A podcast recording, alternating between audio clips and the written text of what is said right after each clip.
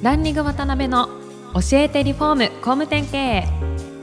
この番組はリフォーム工務店業界に特化した経営コンサルティング事業を手掛ける株式会社ランリングの代表渡辺翔一が住宅業界の経営者や幹部の方を毎回ゲストにお招きし業界のさまざまなことについてお聞きしていく番組です。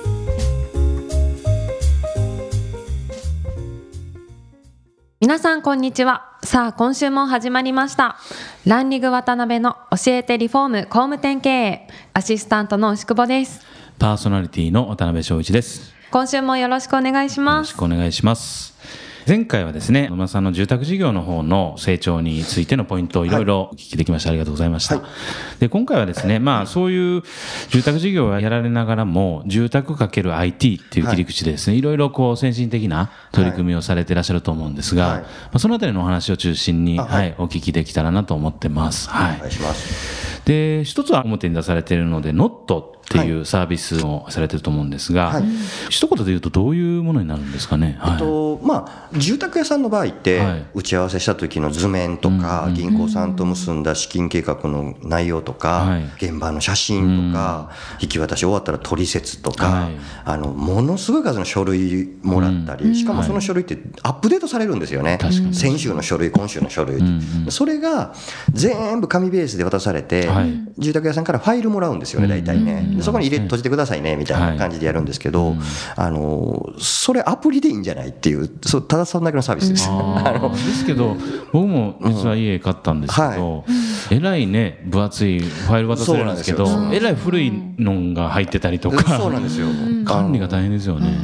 実は2014年にノットを作ったんですけど、あの2014年って僕が自分の家建てたんですよ。その時に、あのいやそれあるやろと思ったんですよ、あのいろんな情報を一元管理する家づくりって結構大きいイベントなんで一元管理するアプリなんて、はい。むしろ多分選びたい放題ぐらいあるやろあうとで探したら一個もなかったんですよ、でええと思って、はい。僕海外のサービスも好きだったんで、うん。海外も探したんですね。なるほどなるほど。海外もないんですよ。あ、ないんアメリカもなくって、えーすごい。でいや僕が欲しいんやから、ん誰かも欲しいやろみたいな、もうそ本当にそのきっかけです。はなるほどね。いうん。家づくりのすべての情報をはい。スマホで管理できるアプリを作ろうっていう極めてシンプルなサービス、はい、それはですか、あのじまずは自社のはい。お客さんに搭載していって2年ぐらい、はい、利用いただいて、そこでいろんなアップデートを重ねて、はい。昨年の4月に全国の住宅会社さん向けに、あの提供したっていう、えー始めたっていう形ですね。なるほどね。何人ぐらいがもう使われてるような今導入者数でいうと、はい。えっと、250社ぐらいですかね、はいはいはい。で日に日にというか、うん。毎日数社大体こうネットから導入申し込みが来るので、あですね。まあ、秋ぐらい1000社ぐらいのイメージで今は進んでますかね。まあビジネスとして考えたときに、はい。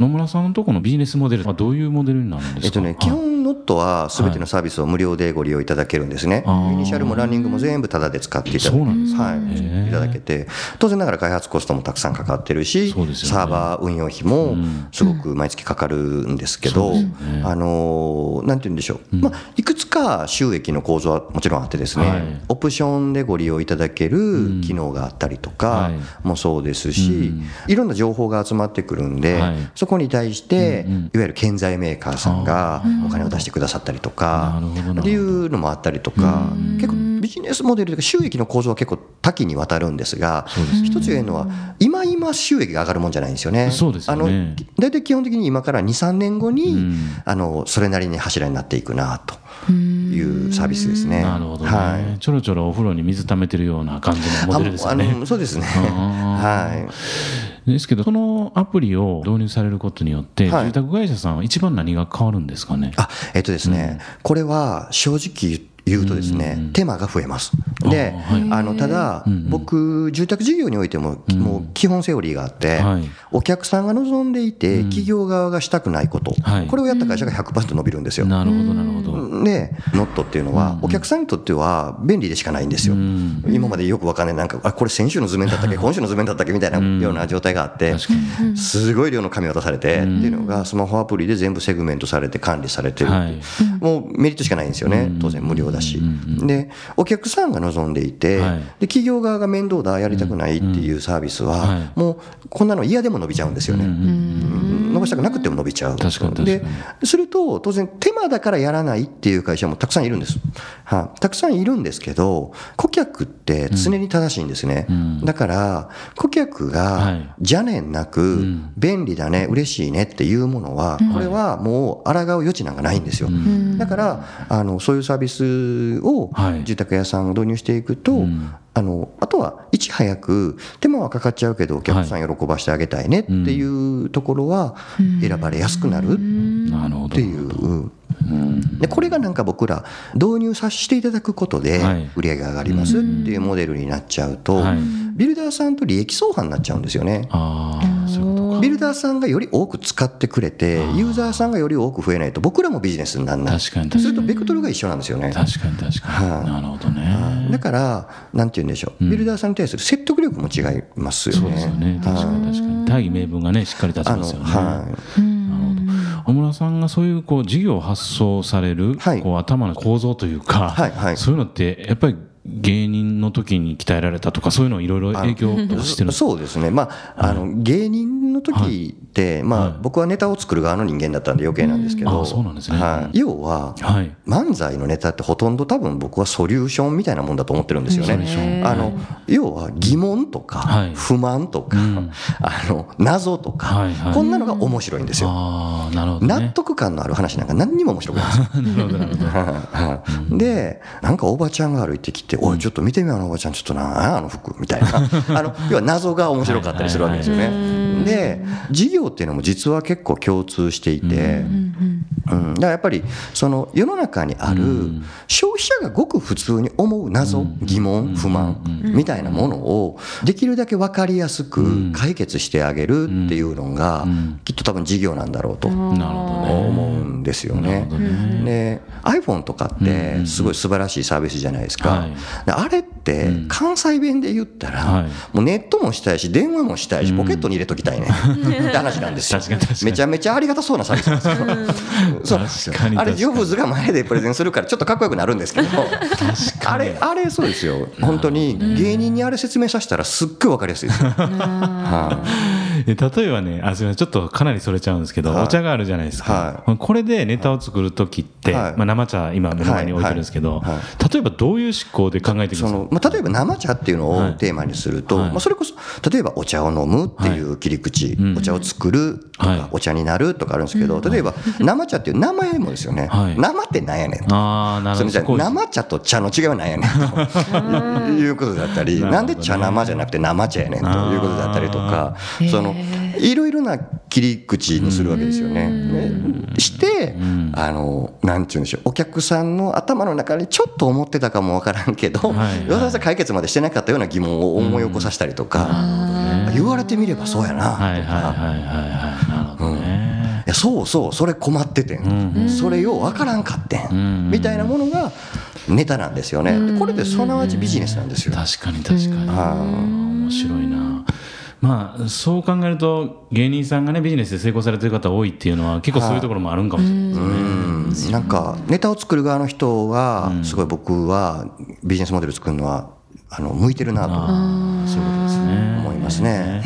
そしたら今回のビジネスビジネスというかいろいろチャレンジされてるところ一個一個ストーリーをご自身の中でゴールまで作られて。そうですねなんか IT ってあのすごく簡単に言うと電卓なんですよ。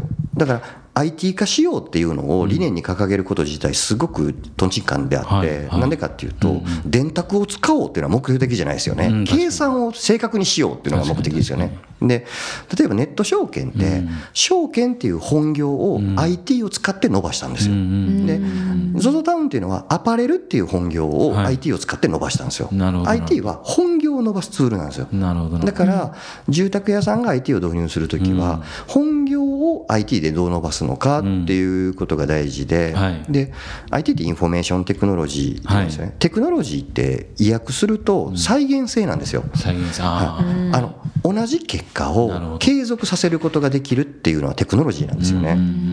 で科学なんで。